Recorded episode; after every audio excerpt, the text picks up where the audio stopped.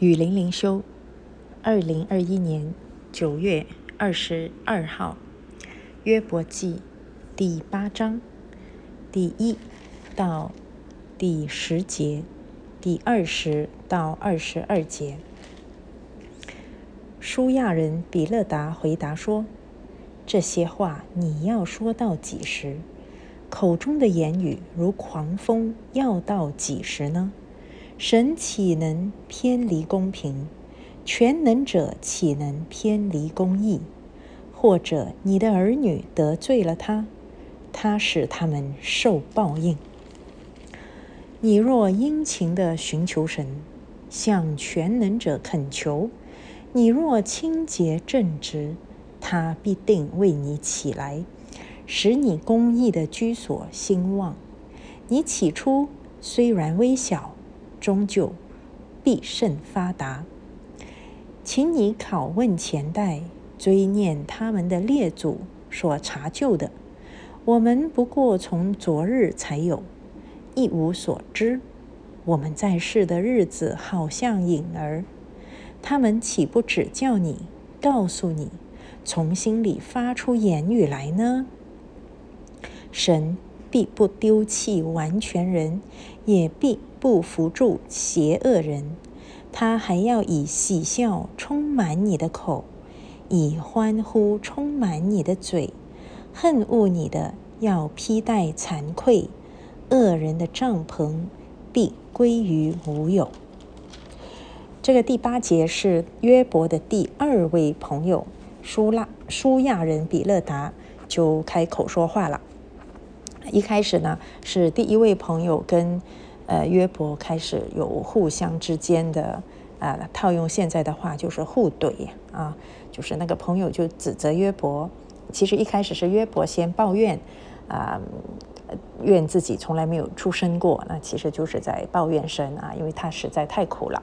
然后第一位朋友呢就忍不住就斥责约伯了，啊，然后约伯呢就不服气，又在回敬他，回怼他，而且还问他，那我到底哪哪里做错了？啊，呃，那你说出来吧，为什么要凭我的不幸来判断我，来，来呃断定我就是不对的呢？啊，好，然后呢，第二位朋友就看不过去了，他又开始说，他说，哎呀，他他也加入第一位朋友的阵营去指责岳伯，说你讲这种话要讲到几时啊？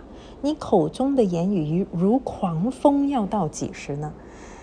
呃，你看到吗？人呢，他对于呃一个受苦的人，他们是有设定一个脸谱的。我们人很容易把人脸谱化，就是说，你现在是一个弱者，你正在遭受极大的不幸。我们呢，状况比你好多了，而且我们是来安慰你的，我们是来帮助你的。所以人呢，不知不觉对于不幸的人是有一种优越感的。呃，自己可能都察觉不到啊。然后呢，他就设定一个，呃，一个态度，就是说，这个受苦的人，这个需要我来安慰、需要我去扶持和帮助的人呢，他一定要低声下气，他起码要承认自己是错的啊。那么我呢，就站在一个比较高的位置上面，就伸出援手，可以去帮助他。哎，没想到这个约伯不是这个样子啊！约伯的腰杆子很硬啊，他一点都不肯，呃，服软呐，啊所以第一个朋友说：“你一定是哪里做的不对，上帝是全能又公义的，你一定哪里做的不对。”那你就承认啊，对呀喽，我真的是做的不对，我真的是做的不好，上天惩罚我。哎，很多受苦的人都是这样的呀，可是约伯却完全不按照他们的，嗯。逻辑来说话，所以他受不了。怎么你口中的言语像狂风这样子的？要到几时啊？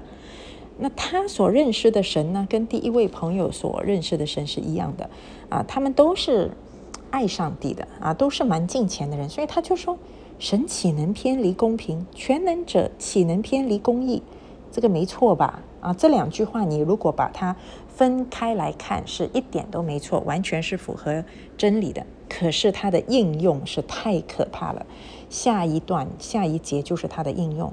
那因为神是公平公义的啊，所以你的儿女们突然遭遇横祸死掉了是吗？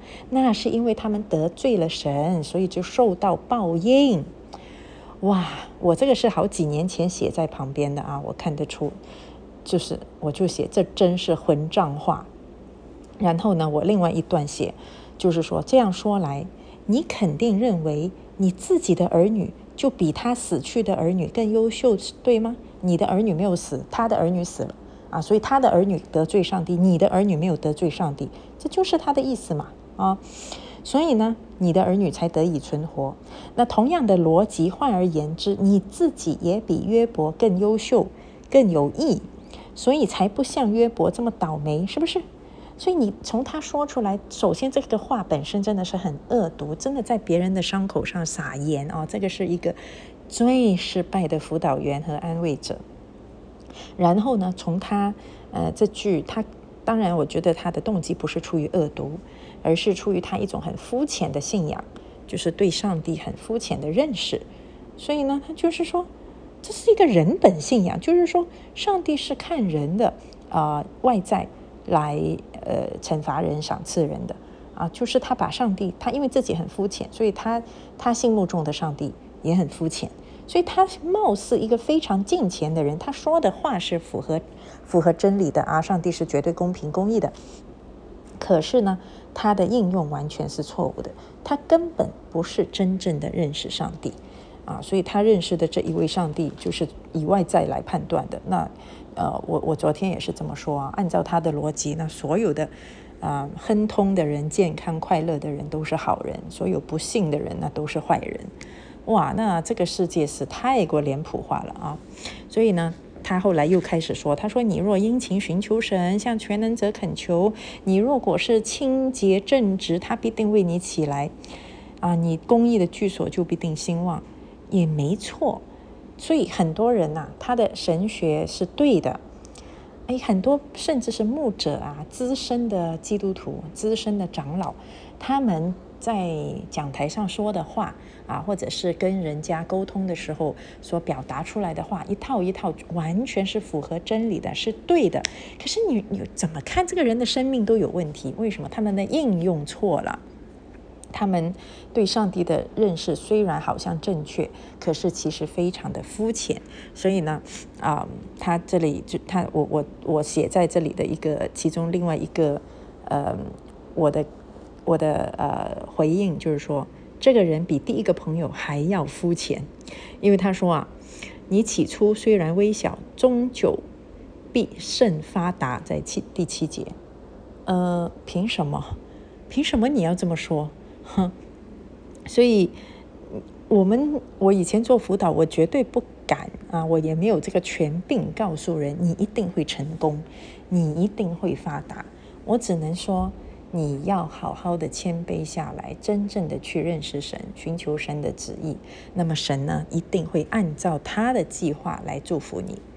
所以，我们怎么可以说你只要做得好，你一定会发达，你一定会成功？当然，他这里的发达呢，呃，不是说发财的那个发达啊，可是，总之就是兴旺啊，样样都成功，有这样的意思啦啊。那英文它是 pro 呃 prosperous，所以。其实也就是在物质、在表面生活上面的丰盛和成功嘛。嗯，你怎么能够这样子来表达？这就是很肤浅的成功神学思想啊！啊，就是其实你看现在的成功神学，它不是什么新的东西，它在旧约圣经里面，在约伯记里面就有了。然后在二十章啊，二十节。神必不丢弃完全人，也不扶助邪恶人，他还要以喜笑充满你的口，以欢呼充满你的嘴。这个就让我想起第六节的时候，他的第一位朋友也是这么说他的。哎呀，他说你呀，只要听上帝的话啊，那么呢，你遇见灾害饥馑也必喜笑，地上的野兽你也不会惧怕的。哎呀，连田间的石头也要与你立约，田间的野兽也必与你和好，就是你一定会很顺利、很通达的，就跟他前面。所说的一样啊，所以你一定会喜笑的。恨恶你的要披戴惭愧，恶人的帐篷必归于无有。我在旁边写的那个回应是什么？陈腔滥调，言之无物。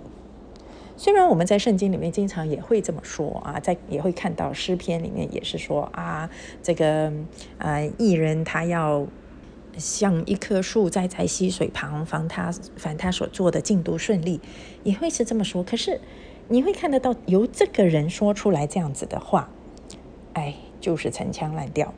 为什么？因为他的应用是很肤浅的，他对神的认识是很肤浅的。这个他的神。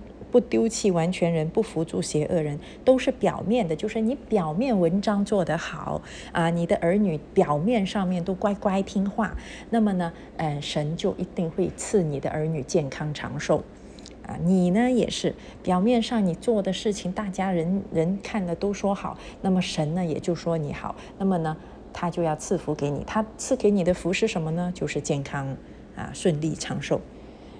这个就是所以。有有很多时候啊，属灵的话语听起来很类似，内涵却大不一样啊。那到了第九章呢，就是约伯又要怼他了，又要反驳啊这个朋友了。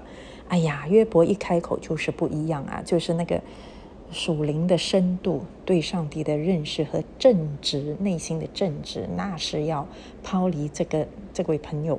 好几条街，所以我们明天来听听约伯是怎么样回应他的。